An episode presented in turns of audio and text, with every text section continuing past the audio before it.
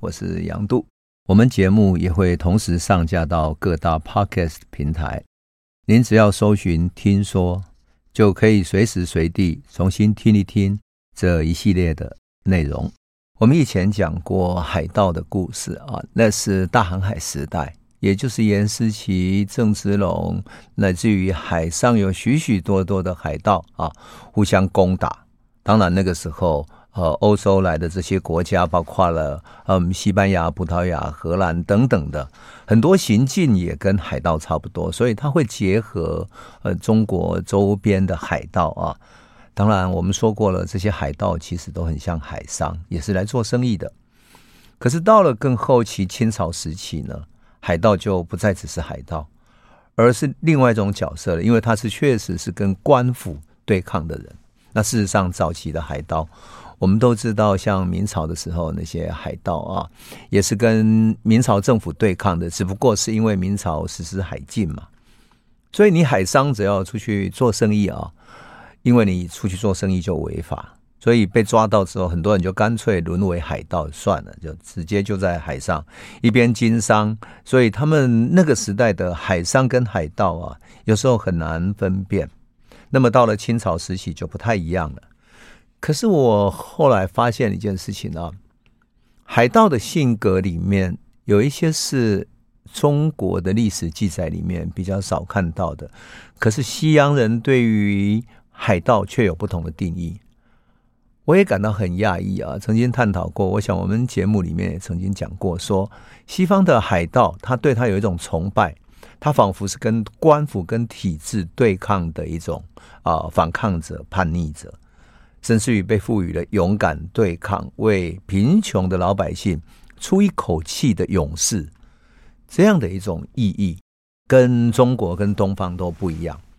那我觉得很有意思。那么东方也是这样子的，其实东方的海盗也是跟官方对抗的，可是他们在历史记载里面，在文学里面很少被留下来。可是呢，在整个清朝时期，有一个大海盗哈，倒是被留下来他的名字啊。他叫蔡牵，当然蔡牵在清朝时期哈是作为一个非常重要的一个象征人物。为什么？因为他跟官方对抗。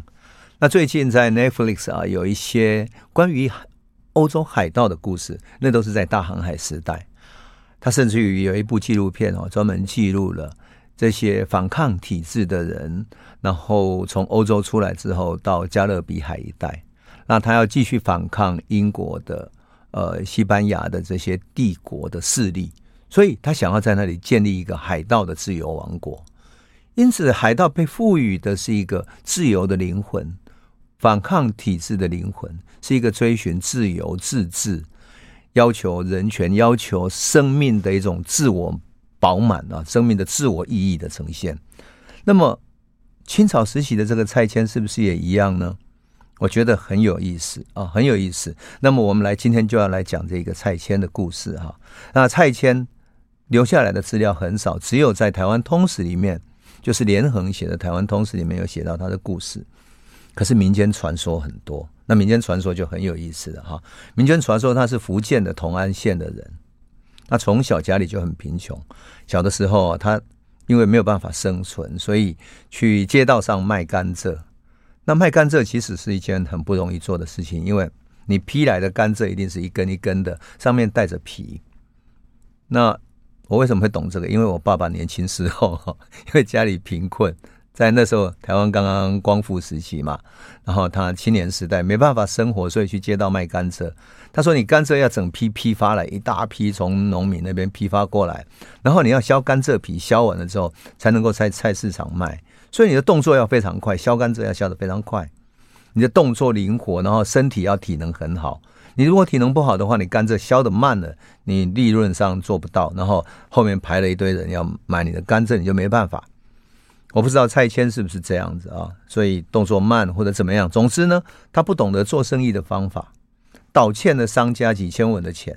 结果有一天，蔡谦在一个庙口卖甘蔗的时候。碰到的那个商家老板，因为欠钱嘛，被那个老板抓住了，痛打一顿。这时候，很多人聚集在庙口看戏。我们都知道，卖甘蔗啦、卖小贩都会在庙口那边很多人的地方嘛。看戏的那么多人，没有一个人出手来救他。后来是有一位教书先生哈，看不过去了，给这个老板一元钱，就是给他一元，整个给把他的钱给还了，这样还解救他的难堪。蔡牵从此非常愤世嫉俗，他入海为盗。可是很有意思的，他对于读书人，特别是教书先生特别敬重，因此他无论到哪里去去当海盗去打劫，他无论怎么样干啊，他对于这些教书的人，他一路都是很敬重的。这个就是他很有趣的地方。那么后来在清朝官员抓到了蔡牵他整个集团底下的一些人啊，那么在一八零八年的时候。那有一个闽浙的总督哈，呈给皇上的奏折里面说，他抓到了蔡牵的养子，他有个养子叫蔡二来。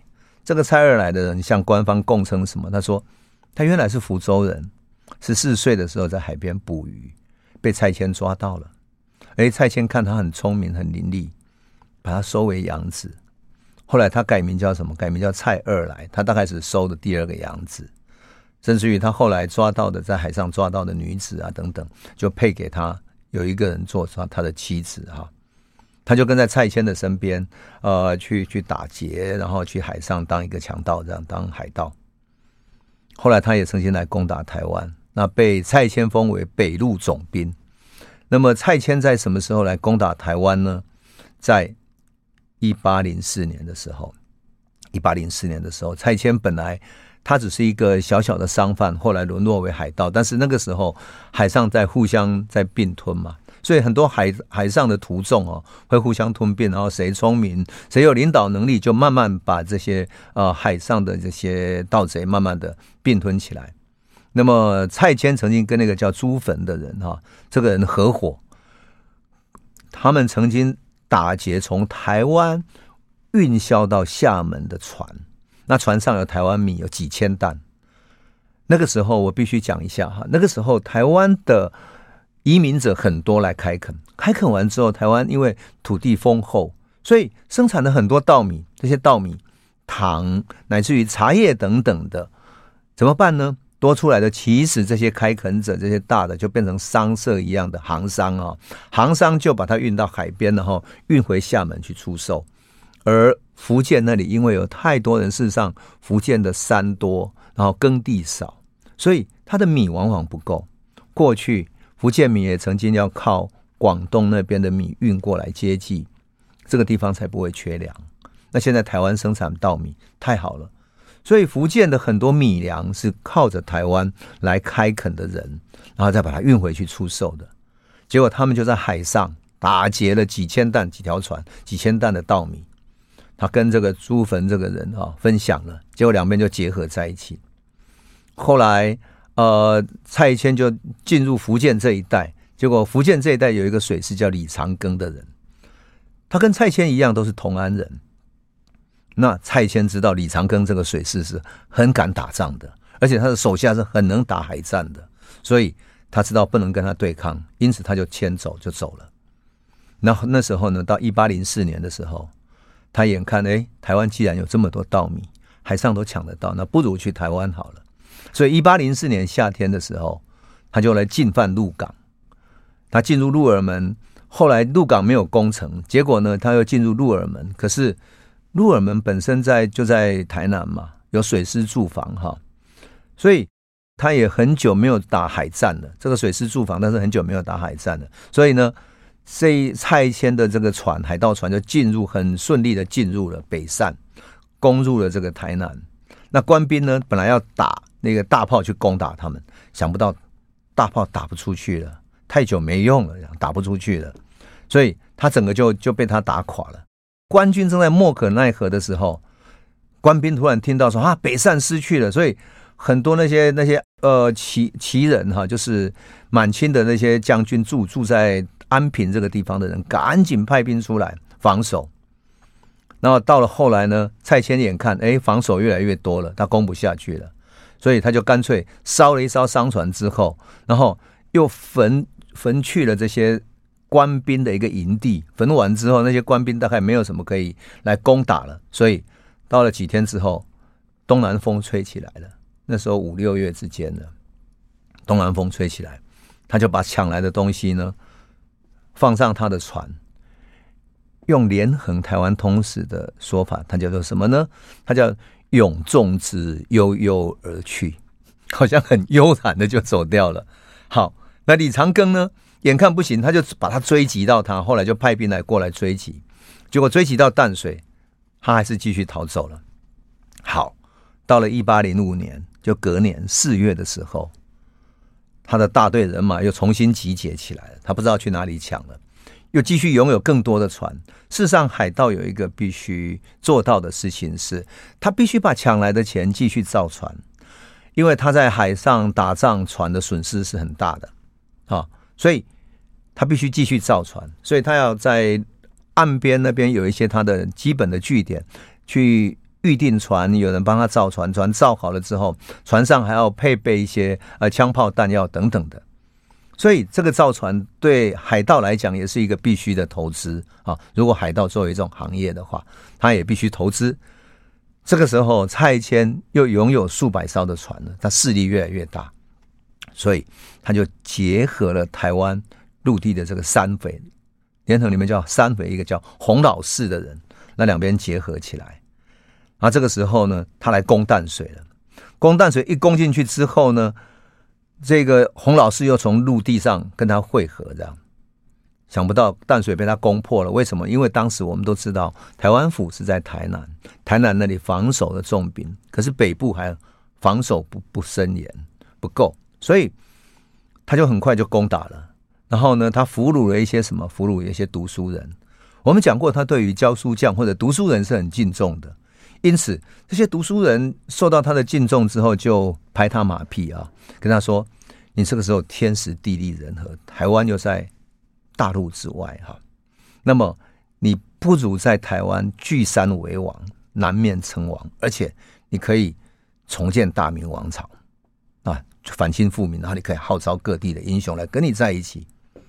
好，所以他就占据了淡水，然后呢，把兵派到蒙甲去，把蒙甲的一些商贩啊等等的抢劫了之后，然后把官府给烧掉了。那时候自称叫什么呢？叫镇海威武王。镇海威武王。然后他建元，就是比如说什么元年，什么元年，对不对？他建元叫光明元年。你看到“光明”这两个字，你有没有想到一件事情？大明王朝。换言之，他要跟明朝这个正统结合起来，然后他祭拜天地，这个有没有很像天地会的一个仪式？他祭拜天地完之后，开始继续攻打。所以到了淡水的一个都司也战死了，淡水的同知也受伤，然后整个官军事实上望风披靡，就这样垮掉了。他把北部占好了之后，占领了嘛。然后呢，派遣他的党羽继续来哪里？党羽来攻凤山，就高雄凤山。那凤山这边内陆里面也有内陆起来起义的人，然后起事的人叫吴怀世的人，他起来跟他对应，于是两边同时攻打，也就是陆地上有有人起事，然后海边也来攻打，这样就这样子一攻打之后。那时候蔡牵就攻到鹿耳门，然后陆地的人在起事，然后他们互相呼应之后，把盐水就是现在那个盐水港，还有萧龙就嘉义萧龙那边北埔等等，整个互相呼应起来，最后呢攻打下来，嘉义就被他占据了。然后整个南北的交通，因为他中间这样的占据，然后北部的淡水又是他攻下来的嘛，所以整个就交通断绝了。这个时候地方上开始紧张了。为什么？因为他终究是海盗，他如果进来打劫的话，他一定是先抢这些米啊、粮食啊、糖啊等等的。所以，本来在这里经商的绅士绅商人商家，他觉得开始紧张了。所以，台南三郊的商人就开始大家聚集资本，然后这些贸易商就把钱聚集起来。因为他这样子一打下来之后，台湾海边的这个港口被他攻下来了。所以，对厦门的贸易就没办法做，没办法做这些生商，根本没有办法做生意生存下来。那这些商人因此集资，准备来对付海盗。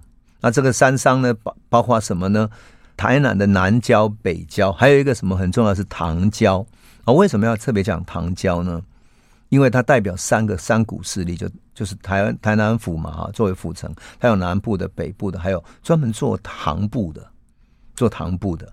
他们聚集起来之后，筹集资金大概几万两白银，然后开始去募集乡勇，然后乡勇再开始把这个府城周边哈做木城，在海口那里哈，在府城的周边还有海口那边呢，用木头建起来一个城堡似的。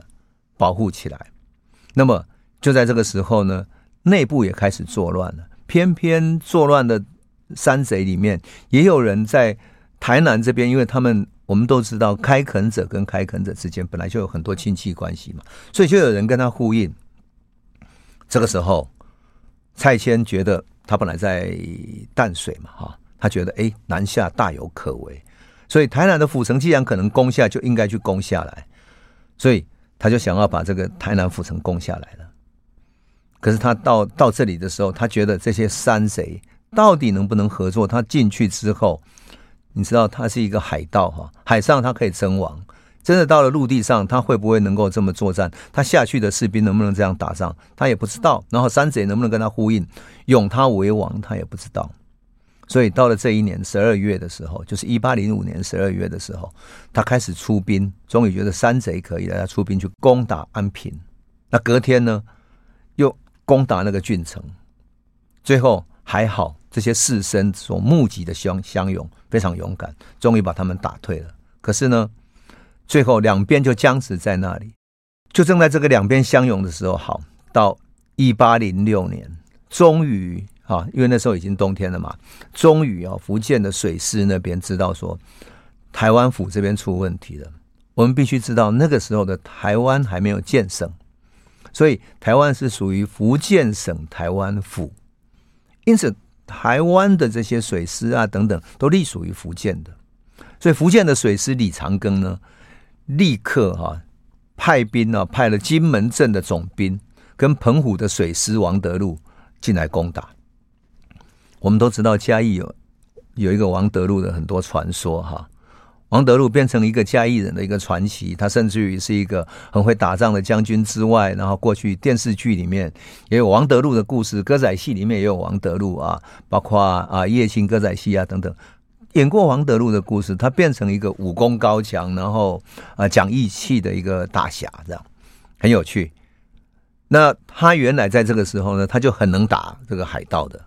而且他是能够打海战的人，所以福建水师李长庚就命令这个王德禄呢到台湾来来打。好，这个时候呢，蔡牵想到，嗯，这个官兵要来了，他如果从鹿耳门攻打进来怎么办呢？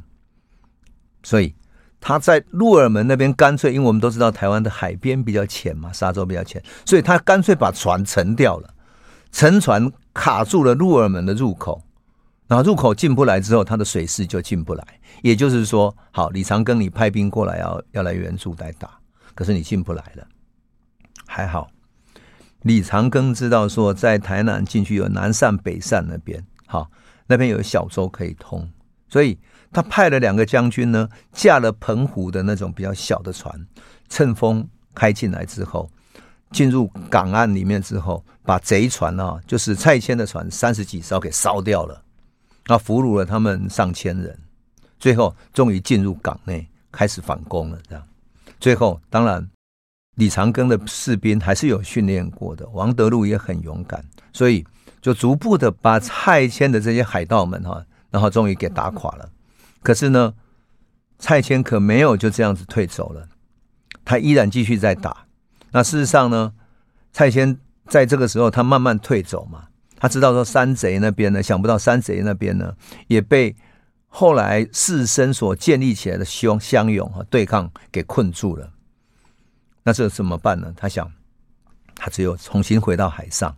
所以蔡牵很快的回到那个船上去。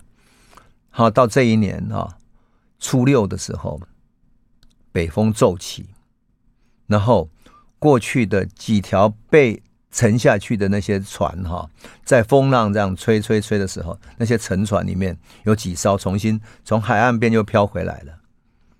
这时候蔡牵赶紧出了很多的钱去贿赂什么？贿赂带过来的浙江兵。事实上，我想讲的是浙江兵为什么可以贿赂哈？因为台湾的兵并不是从台湾乡勇里面自己训练出来的，而是三年一任从大陆各地调过来的，有的是湖南，有的是浙江，有的是呃福建，有的是广东等等。所以有一些这些兵哈，其实他们语言自己都不太通，都不太通。所以说真的，当时的指挥官也很难。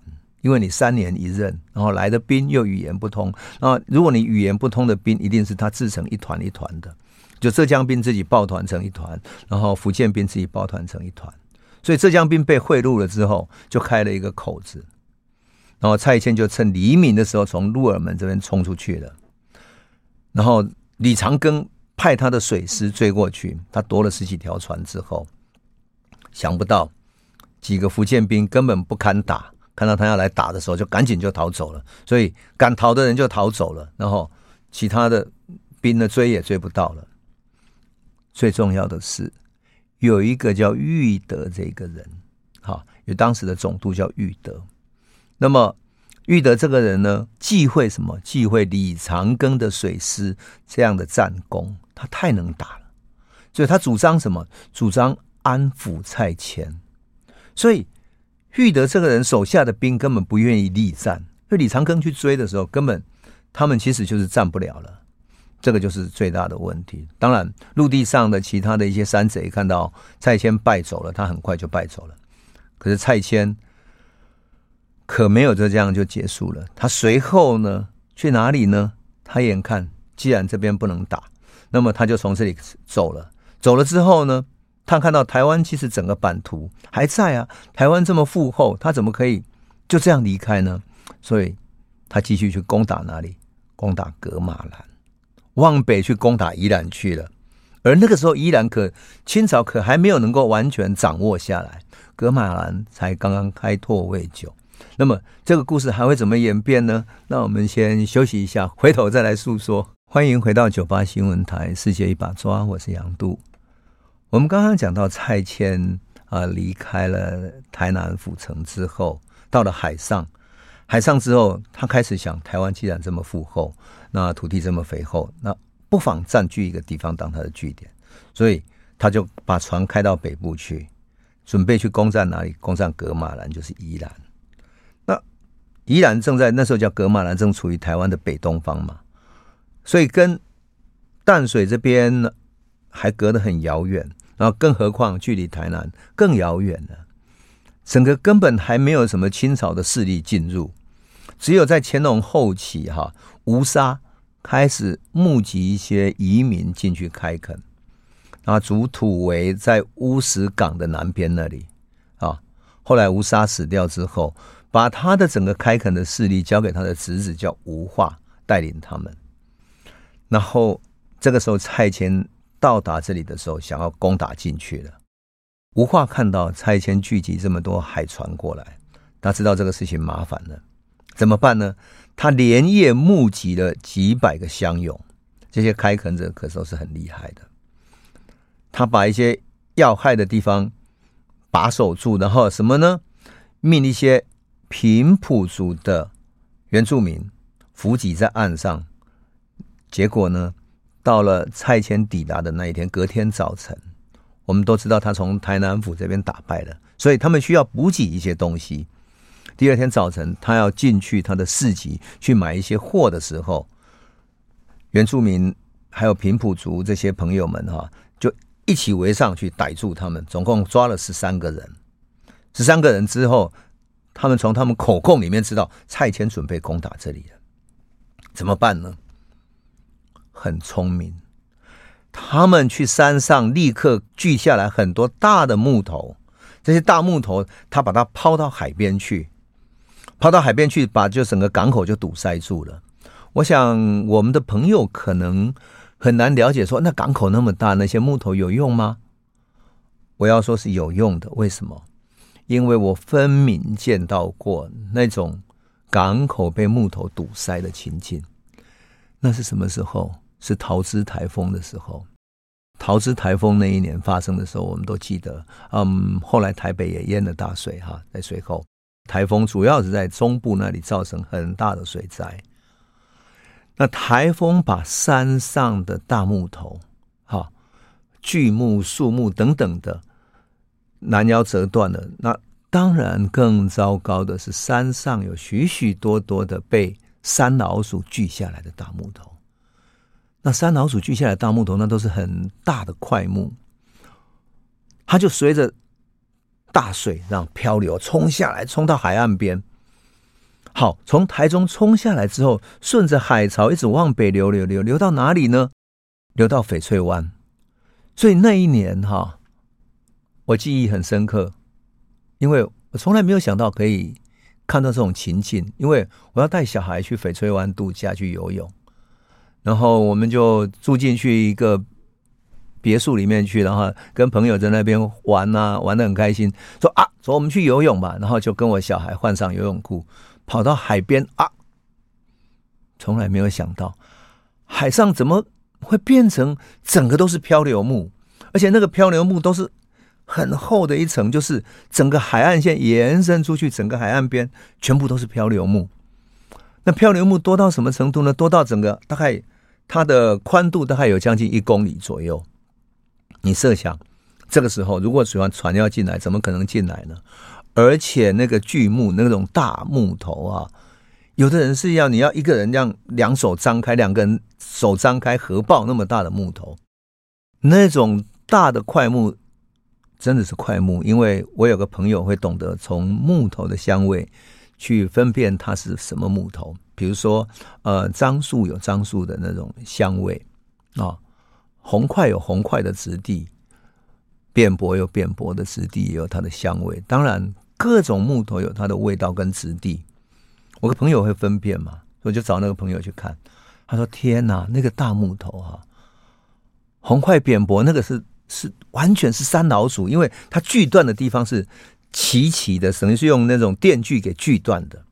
锯断之后还用那种绳索绑起来，就这样子从中部的海岸边漂漂洋过海，然后从海岸边一直漂漂漂漂到台北的翡翠湾来。”你想那多么严重，而且我会觉得当时从来没有想到说，原来海水的力量这么巨大，我们都难以想象的那种巨木啊，那么长，大概有有呃十公尺长那么长的巨巨大的木头，就是大概三层楼高、两三层楼高那样的一个木头，在海上漂浮着，然后你想想看，那样的漂流木漂在海上，你船怎么进来？所以后来政府当然就展开了呃，赶快清这个港口啦，清翡翠湾啦等等，然后把漂流木拿起来啊。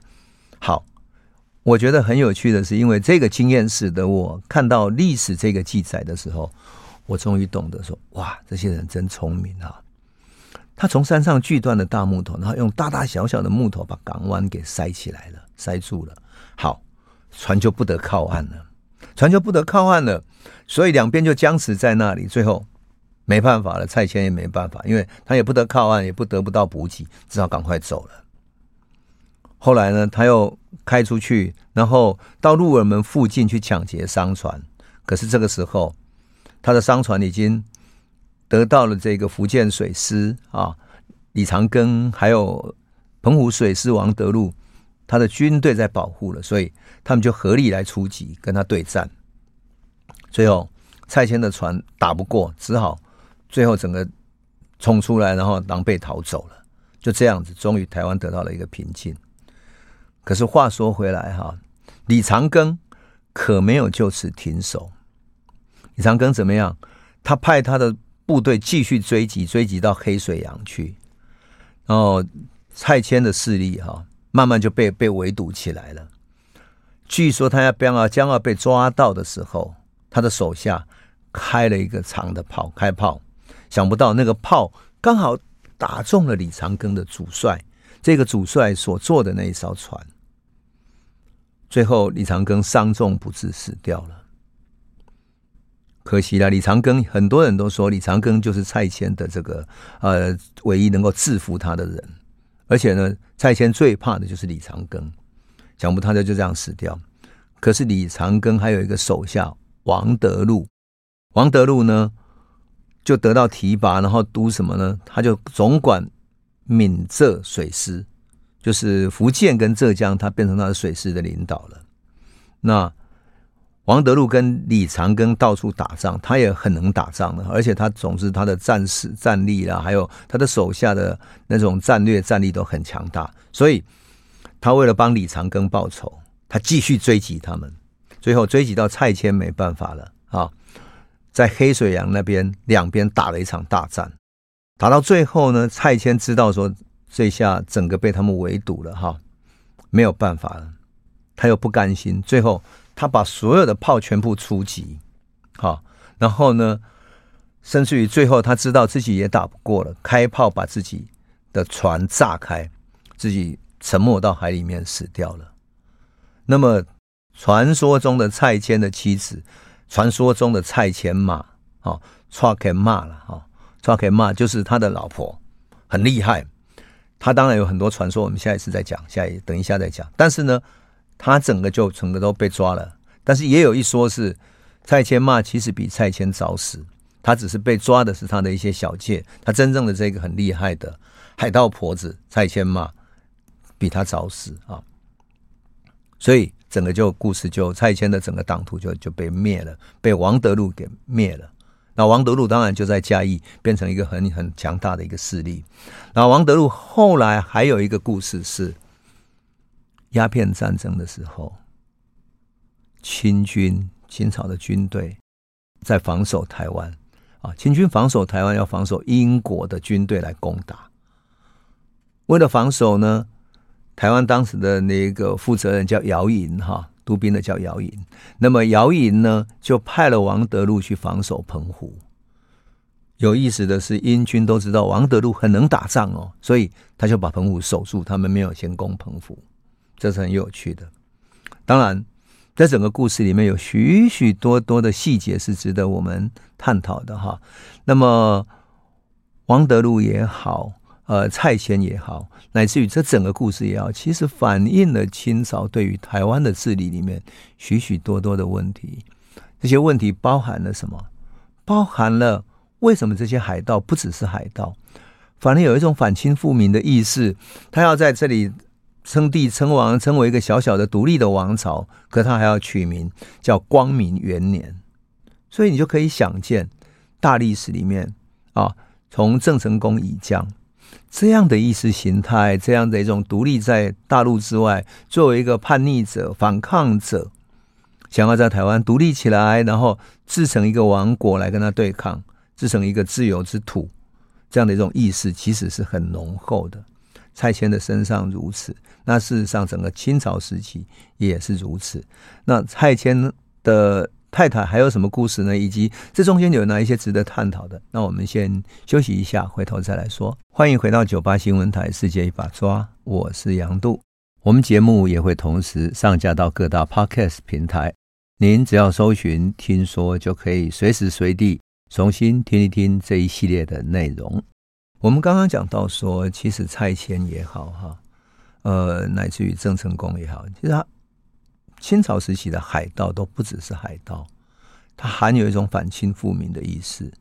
那这种反清复明的意思，特别在明朝末年啊，有许多这些志士流亡到海外。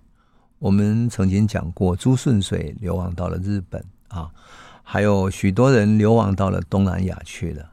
所以这些汉人，特别是闽南这一带的汉人，有一些共同的汉族意识。这种汉族意识使得他们的反抗意识特别强烈。当然，在这整个拆迁的故事里面，我们也看到了哈，清朝的官兵实在是没有能够作战啊。他三年一次轮替，然后士兵来自大陆各个省份，再加上呢，台湾内部的移民者之间，漳州、泉州客家的。客家其实，在当时的清朝记录里面，都称他们叫粤籍，就是广东籍的啊。就广东的潮州那边过来，潮州是一路，然后客家是一路啊。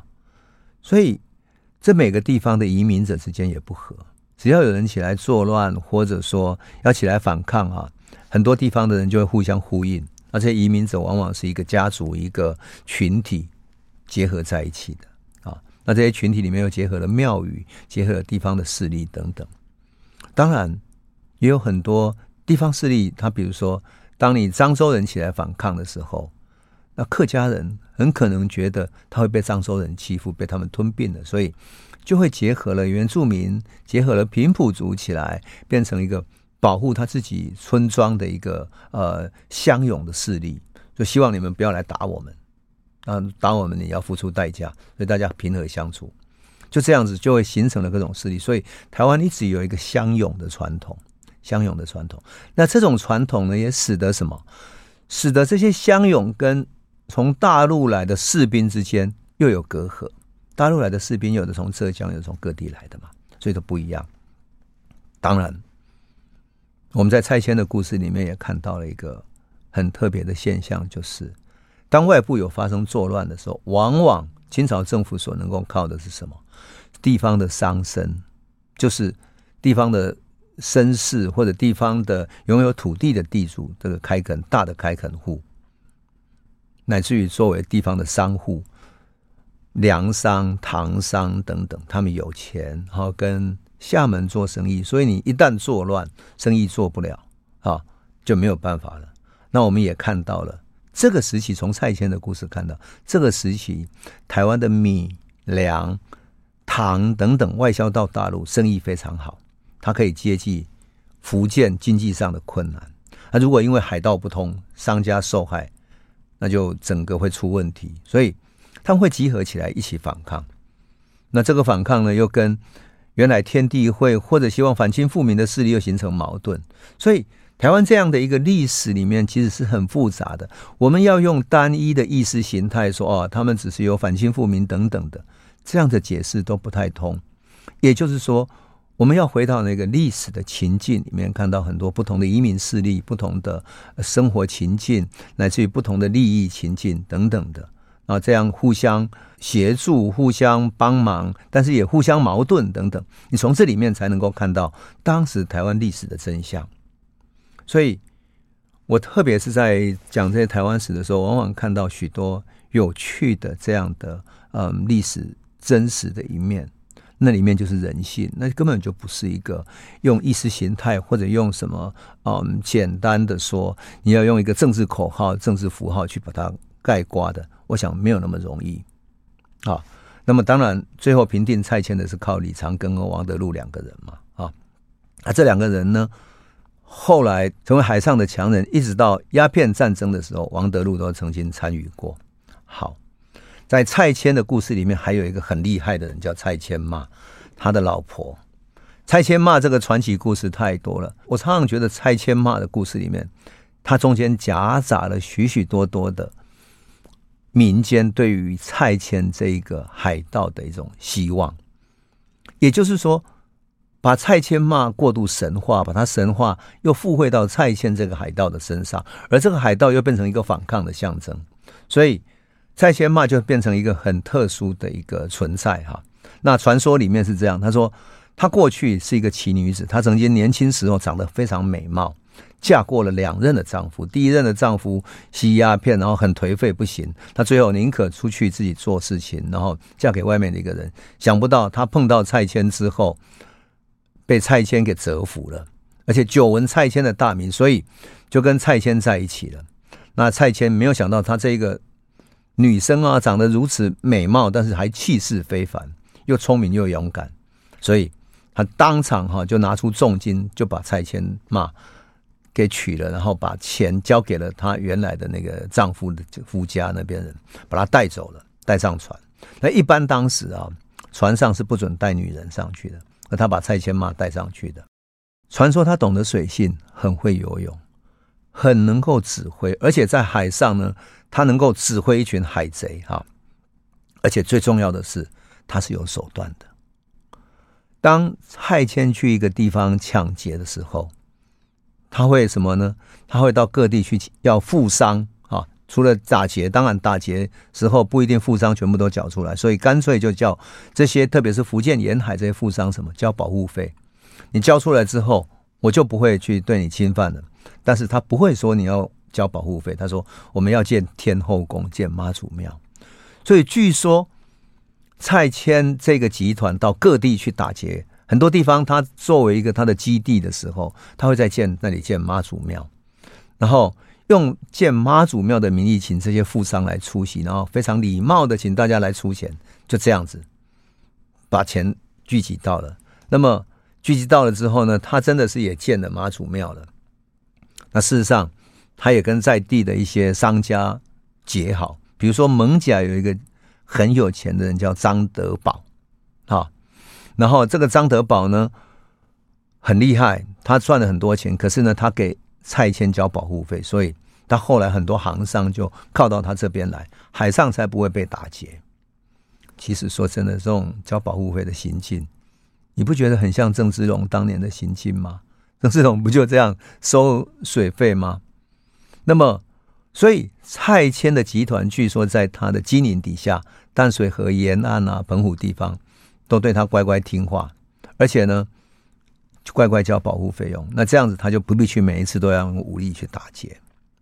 那么蔡牵妈还做了一件事情，他把抢来的货物啊分成三份啊，这三份是天地人。天是指用来什么？盖庙修船的。地是什么？地是积蓄，把钱藏起来或者放在小岛的其他的某一些航道上面。那这样子以后，万一他需要钱的时候，或者需要再建船的时候，他就有有钱可以去建。否则的话，如果打败了，打败了之后没有钱可以去买做新的船的话，他就垮了。所以，另外呢，当然第三份人是大家均分，好，就这样子呢，天地人大家各分一份，所以他就等于是完成了他的一种管理。不过，当然，他们的势力越来越大，哈，势力越来越大，所以后来的战役里面，蔡牵骂打仗也失败了。当然，他就很多传说，传说他会身着红衣红裤，然后带着两把刀，变成一个很厉害的女海盗，然后自己击鼓去跟。李长庚对战，甚至有一个传说，当年李长庚在亲征他们的时候，本来快要把他们杀掉了，后来是因为蔡牵骂拿了一支长枪，那长枪可以射得特别远，所以他打到了李长庚，最后把他打垮了，这样就是射死了，就蔡牵骂射死了李长庚。当然这是传说，这都是传说。我是觉得这是代表了民间赋予了蔡牵这个集团某一种母性的感觉。你想可以想见，就说民间如果呃对于蔡牵有一些寄托，特别是他的反抗性，特别是反清复明的意识，特别是他对于官方的这种贪污腐败的反抗，所以就会把它赋予到蔡牵以及蔡牵骂的身上。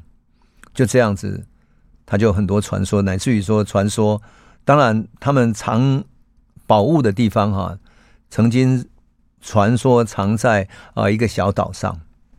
而那个小岛上呢，在早晨的时候，阳光上升的时候会闪闪发亮。因此，很多传说是说，哇，哪里去找到蔡牵的这个宝物啦，等等的。这当然是后来留下的传说。可是我们在蔡牵骂也好，蔡牵也好，乃至于中国附近的海盗故事上，看到了民间的一种希望的寄托。哈，特别是在蔡牵骂的身上，你希望说。海盗集团也有他母性的一面，也有他照顾天地人啊，各方面都要照应到的一种啊思维，这样的一种价值观啊。所以我觉得我们不止在讲一个海盗的故事，而是在讲清朝时期台湾人乃至于海上的各种啊漂流者、移民者，他们内心的一种愿望，他们追求自由。追求有人照应，追求抵抗官府的压迫，抵抗贪污腐败，那这样的一种心念，所以蔡牵的故事当然代表了一种民变，代表了海盗，也代代表了一种反抗的精神，一种自由的灵魂啊。那么，我想这样的一个历史可以见证台湾史，它从另外一面来看的时候，我们看到更深层的人性的所在。啊，好，那我们今天就先讲到这里，谢谢你。